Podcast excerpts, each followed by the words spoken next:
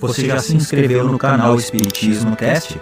Não esqueça de ativar o sininho e todas as notificações. Assim te informaremos quando houver novos vídeos. E ajude a manter este trabalho voluntário clicando em Seja Membro.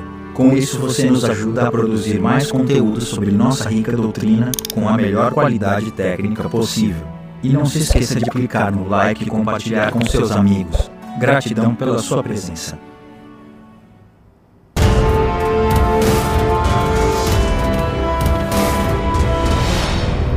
Meus amigos, minhas amigas, como é que vocês estão? Sejam bem-vindos a mais um estudo do Livro dos Espíritos. Olha só, nós já estamos no, no episódio número 56.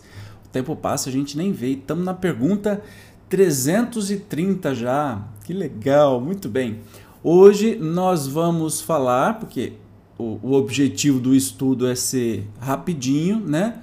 Vamos falar hoje, estamos iniciando um capítulo novo, olha só capítulo 7, da volta do espírito à vida corporal. A gente viu no anterior é, do, da vida corporal para a vida espiritual. A gente está fazendo agora o caminho inverso, né? Primeiro a nossa curiosidade é quando a gente morre vai para onde? Agora a curiosidade voltou a ser assim. Tá, quando a gente nasce, né? Vem de onde? Como é que acontece? Então, hoje nós vamos ver aqui esse primeiro item, o prelúdio da volta. Olha que interessante. Então, a pergunta é o seguinte: sabem os espíritos em que época reencarnarão? Olha que interessante. Será que a gente sabe em que época que a gente vai reencarnar? E a resposta: Pressentem-na, como sucede ao cego que se aproxima do fogo. Sabem que tem de retomar um corpo, como sabeis que tendes de morrer um dia, mas ignoram quando isso se dará e aí tem uma subpergunta. Então, a reencarnação é uma necessidade da vida espírita, como a morte o é da vida corporal? Certamente, assim é. Então, aprendemos aí que a gente pode não saber com toda a certeza do mundo, mas a gente sabe que está aproximando o momento da reencarnação. Muitos até desejam isso e trabalham para que isso aconteça o quanto antes e fazem planos, etc. e tal. Só os espíritos menos felizes, menos evoluídos, assim, que é, podem sofrer encarnações, podem ser encaminhados às encarnações compulsórias. Né? Na verdade, os seus guias espirituais, pessoas que os amam profundamente, é que encaminham aí uma reencarnação para que ele melhore e possa continuar o seu trabalho evolutivo. Mas vamos seguir aqui na 331. Todos os espíritos se preocupam com a sua reencarnação? Muitos há que em tal coisa não pensam, que nem sequer a compreendem. Depende de estarem mais ou menos adiantados. Para alguns, a incerteza em que se acham do futuro que os aguarda constitui punição. Olha que interessante. Então, assim, muitos nem sabem que, que vai acontecer. Alguns, né? É dizendo, para alguns, a incerteza em que se acham do futuro que os aguarda constitui punição. Eles sofrem porque não sabem o que vem pela frente, né? Pergunta 332. Pode o espírito apressar ou retardar o momento da sua encarnação? Pode apressá-lo, atraindo por um desejo ardente. Pode igualmente distanciá-lo, recuando diante da prova, pois entre os espíritos também há covardes e indiferentes nenhum. Porém, assim procede impunemente, visto que sofre por isso, como aquele que recusa o remédio capaz de curá-lo? Poder pode, né? Nós temos o livre arbítrio absolutamente que Deus nos dá. Então a gente pode não querer reencarnar. Ok, beleza. E continuar aí na erraticidade, né? Na, no período de intermissão no mundo espiritual e não querer reencarnar. Tá tudo certo. Vai ter consequência? Vai ter consequência. E assim como na nossa vida, se a gente faz alguma coisa ou, de, ou não quer fazer alguma coisa, vai ter consequência? Vai ter consequência. A gente pode? Pode. Tudo muito simples de entender, né? Igualzinho na vida física, não, não muda. A 333. Se se considerasse bastante feliz, numa condição mediana entre os espíritos errantes e, conseguintemente, não ambicionasse elevar-se, Poderia um espírito prolongar indefinidamente esse estado? Então, entre é, é uma pergunta assim: se o espírito tá mal ou menos, né? Tá mal ou menos, tá legalzinho, não quero dor de cabeça, não quero problema, quero ficar aqui paradão, curtindo, na erraticidade. Tem algum problema? E a resposta? Indefinidamente, não. Cedo ou tarde, o espírito sente a necessidade de progredir. Todos têm que se elevar, esse é o destino de todos. Então, a boa notícia é: se você quiser tirar umas, umas férias, ó, tô cansado da vida, tô cansado dessas encarnações, só deram errado, etc e tal, vou ficar 200 anos de férias, tirar um período sabático. Pode? Pode. Só que você mesmo vai começar a sentir a necessidade de evoluir e vai querer desejar até uma reencarnação. Isso é fantástico, né? Eu acho bonito demais. 334. Eu sempre perco o mouse e continuo com esse costume. A predestinação na união da alma com tal ou tal corpo, ou só a última hora é feita a escolha do corpo que ela tomará? O espírito é sempre, de antemão, designado. Tendo escolhido a prova que queira submeter-se, pede para encarnar. Ora, Deus, que tudo sabe e vê, já antecipadamente sabia e vira que tal espírito se uniria a tal corpo. Então, a resposta é: não há uma pre predestinação da alma a tal ou tal corpo, mas nós ganhamos o corpo que nos é necessário para as provas que escolhemos. Isso é fantástico, né? Então não é de uma hora para outra e não há uma predestinação. É assim, quando estivermos prontos, a gente vai ter provas que muitas vezes até a gente escolhe, e derivado a isso, um corpo é, com estes ah, objetivos vai ser construído, é, plasmado, enfim. Então é bem legal isso. 335. Cabe ao espírito a escolha do corpo em que encarne ou somente a do gênero de, de vida que lhe sirva de prova. Isso é interessante, hein? O espírito pode escolher o corpo para encarnar ou só o, o tipo né, de prova que, que tem? Pode também escolher o corpo, porquanto as imperfeições que este apresente ainda serão, para o espírito, provas que lhe auxiliaram o progresso, se vencer os obstáculos que lhe oponham. Nem sempre, porém, lhe é permitida a escolha do seu invólucro corpóreo, mas simplesmente a faculdade de pedir que seja tal ou qual. Então, depende da evolução. Como a gente sabe, né? quanto mais evoluído, evoluídos moralmente nós formos, é, mais escolhas nós teremos, inclusive na hora de reencarnar, escolher o corpo, etc, etc. Né? É, eu, eu, eu, dou risada porque o, o Zezinho aqui hoje auxiliarão. Ai, ele fala umas coisas tão engraçadinhas aí, perdão, tá? Mas ele lê melhor do que eu, eu continuo falando. Aí tem uma subpergunta na pergunta: poderia o espírito recusar, da última hora, tomar o corpo por ele escolhido? Se recusasse, sofreria muito mais do que aquele que não tentasse prova alguma. Então, assim, pode recusar? Pode recusar. Vai dar ruim? Vai dar ruim e vai ter que se submeter a isso. Escolhas. Escolhas. 336. Poderia dar-se não haver espírito que aceitasse encarnar numa criança que houvesse de nascer? Então, poderia ser que uma criança está para nascer que não tem um espírito que, que, que aceitasse ah, estar naquele corpo? Deus a isso proveria. Quando uma criança tem que nascer vital, está predestinada sempre a ter uma alma. Nada se cria sem que a criação presida a um desígnio. Uma, uma coisa que eu entendo é, pelo estudo do livro dos Espíritos que é o seguinte: não é uma feira. Olha, lá tem uma criança sendo gerada, já está no quinto mês de gravidez. Você quer aquele corpo para você? Não é bem assim que acontece, mesmo porque o corpo é formado de acordo com o perispírito reencarnante. Então, desde o momento da concepção, aquele perispírito é ligado e este corpo vai ser formado de acordo com esse perispírito. Então, não tem esse feirão de corpo. Ah, eu quero um corpo assim, eu quero um corpo passado. Não. Tem as provas. Olha, eu, eu preciso é, de uma prova X, de ter alguma dificuldade, de ter uma característica, enfim. É, isso vai ser plasmado no próprio perispírito que vai o corpo físico sendo uma cópia do perispírito vai levar esses traços, entende? Mas assim, é desde o momento da concepção, não tem essa história de que, ah, tem, olha, oito meses de gravidez a criança não tem espírito ainda. Quem vai querer encarnar naquele corpo? Não é gincana, tá?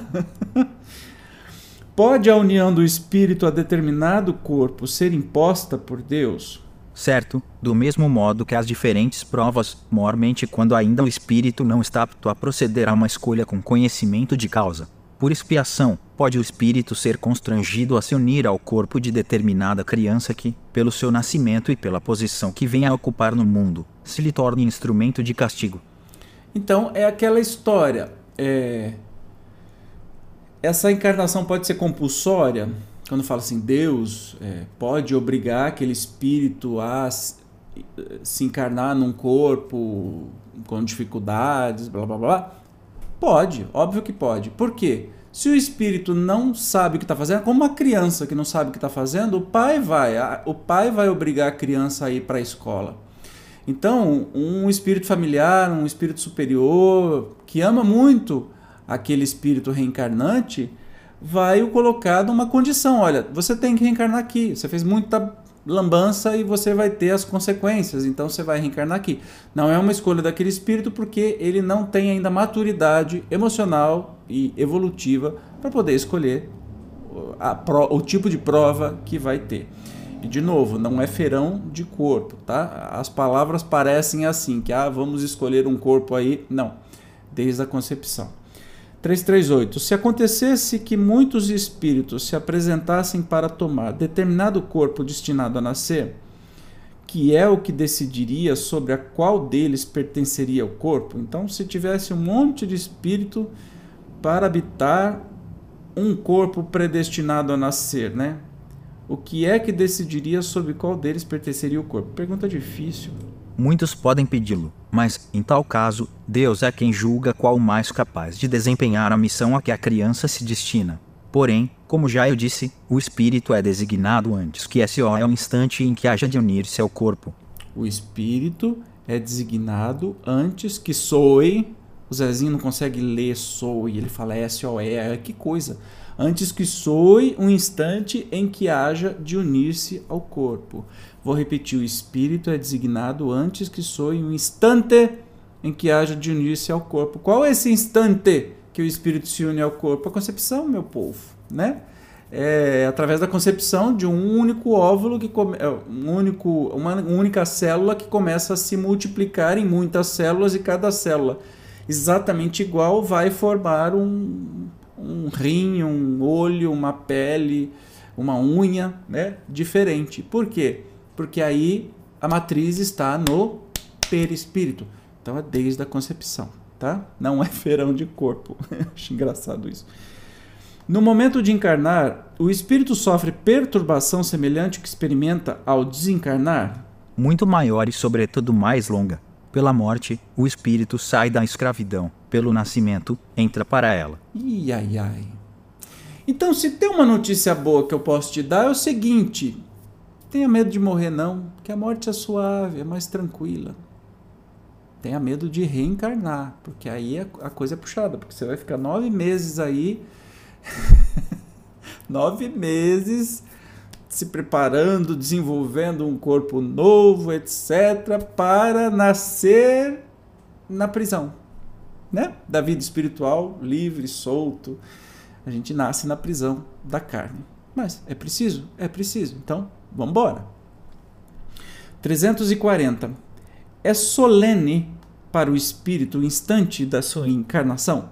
Pratica ele esse ato considerando grande e importante?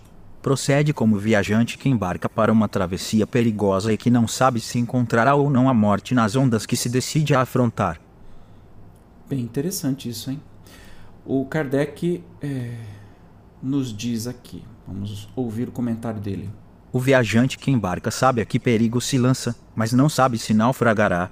O mesmo se dá com o espírito, conhece o gênero das provas a que se submete, mas não sabe se sucumbirá. Assim como, para o espírito, a morte do corpo é uma espécie de renascimento, a reencarnação é uma espécie de morte, ou antes, de exílio, de clausura. ele deixa o mundo dos espíritos pelo mundo corporal, como o homem deixa este mundo por aquele. Sabe que reencarnará, como o homem sabe que morrerá. Mas, como este com relação à morte, o espírito só no instante supremo, quando chegou o momento predestinado, tem consciência de que vai reencarnar. Então, qual homem em agonia? Dele se apodera a perturbação, que se prolonga até que a nova existência se ache positivamente encetada. A aproximação do momento de reencarnar sente uma espécie de agonia. É interessante que eu estava assistindo novamente o filme Nosso Lar, né? Tem umas coisas bem, bem bacanas. É, eu sou péssimo, péssimo para nomes, você já me conhece, você sabe disso. Mas tem um espírito que acolheu André Luiz, acho que é Lísias, que a mãe vai reencarnar e ele fica profundamente deprimido, né? E especialmente que ele também vai reencarnar, ele fica muito oprimido, muito preocupado, muito para baixo. Então é engraçado que a gente às vezes fica assim para morrer e quando morrer, na verdade, a gente vai se libertar, a gente vai voltar para a verdadeira vida. O reencarnar é que a coisa pega. É mais tempo que demora, é mais preparação e diz aí que é uma espécie de agonia que acontece. Bom, mas está bem longe esse momento, porque a gente quer viver muito. E aí o desencarne é legal, vai ser bom, a gente vai voltar feliz da vida, e depois a gente pensa nisso. Não vai pensar nisso agora, para quê, né? 341. Na incerteza em que se vê quanto às eventualidades do seu triunfo nas provas que vai suportar na vida, tem o espírito uma causa de ansiedade antes da sua encarnação? Fica ansioso só lendo essa pergunta aqui. De ansiedade bem grande, pois que as provas da sua existência o retardaram ou farão avançar, conforme a suporte. Você imagina, é, você vai ter que fazer uma baita de uma prova do Enem. Eu sou da época do vestibular, tá? Então, vestibular, você preparou, você ficou cinco anos estudando loucamente para isso, e aí chega naqueles dois dias danado de vestibular. Vai da ansiedade? Vai da ansiedade. Ansiedade punk. Imagina para reencarnar, que é muito, é muito mais do que um vestibular de dois dias. Você vai ter uma vida de 80, 90 anos. Se não vai. Eu tô ansioso só de pensar. Eu não quero pensar nessa pergunta. Eu já fiquei muito ansioso. Né? Dá para tomar os, os ansiolíticos da, da vida aqui. 342. No momento de reencarnar, o espírito se acha acompanhado de outros espíritos, seus amigos, que vêm assistir a sua partida do mundo incorpóreo, como vêm recebê-lo quando para lá volta? Depende da esfera a que pertença. Se já está nas em que reina a afeição, os espíritos que lhe querem o acompanham até o último momento, animam e mesmo lhe seguem, muitas vezes, os passos pela vida afora. Que curioso, né? Aquela cena do nosso lar, caso você não tenha assistido, que a mãe do Lísias, e me corrija aí nos comentários se não é ele, é, vai reencarnar. A mãe e mais duas irmãs, eu acho que são as tias, vão reencarnar. É, eles estão lá naquele departamento de reencarnação. Então, os amigos, a família, estão até o último momento animando. Na verdade, o Lísias está muito mais triste, a mãe é que está animando ele, a mãe que vai reencarnar e está animando o filho que vai ficar. E pede para o André Luiz ainda cuidar dele. Então, é curioso isso, né? Só que depende das esferas que a gente está. Evidentemente, se nós estamos aí no limbo, né? nós estamos no, no, no umbral, Claro que a gente não vai ter esse tipo de coisa porque não faz sentido. Se a reencarnação é compulsória, não, não daria certo isso. E a última pergunta de hoje, 343. O que vemos em sonho que nos testemunham afeto e que se nos apresentam com desconhecidos semblantes, são alguma vez os espíritos amigos que nos seguem os passos da vida? Muito frequentemente são eles que vos vêm visitar, como ides visitar um encarcerado. Olha que bacana! Você já não teve essa experiência de sonhar com uma pessoa que você nem sabe quem é, é e que tem uma amizade? Eu, eu tive uma vez, é, uma vez não, várias vezes, eu acordei com o nome do meu mentor, do meu guia, ou um dos meus guias espirituais, muito claro na minha cabeça. É muito doido isso, né? E, e eu acho, comenta, deixa aí no comentário se você teve esta experiência aí. Mas que bom, você vê que a gente em sonho consegue conversar com aqueles que ficaram do lado de lá, às vezes nosso nosso guia, nosso espírito protetor, é, nossos familiares ou pessoas que amamos em outras encarnações que estão aí na torcida para que a gente faça tudo certo e que tenha uma reencarnação muito bem sucedida. Legal, né? Nunca estamos sozinhos. Isso que é bom. Bom, hoje ficamos por aqui. A gente se encontra então no próximo episódio, onde estudaremos mais um pouquinho dessa riqueza danada do nosso lindo Kardec que organizou. Na verdade, não é o livro do Kardec, é o livro dos Espíritos, mas foi o nosso querido professor Rivaio que organizou isso. Eu te espero no próximo estudo do livro dos Espíritos. Tchau!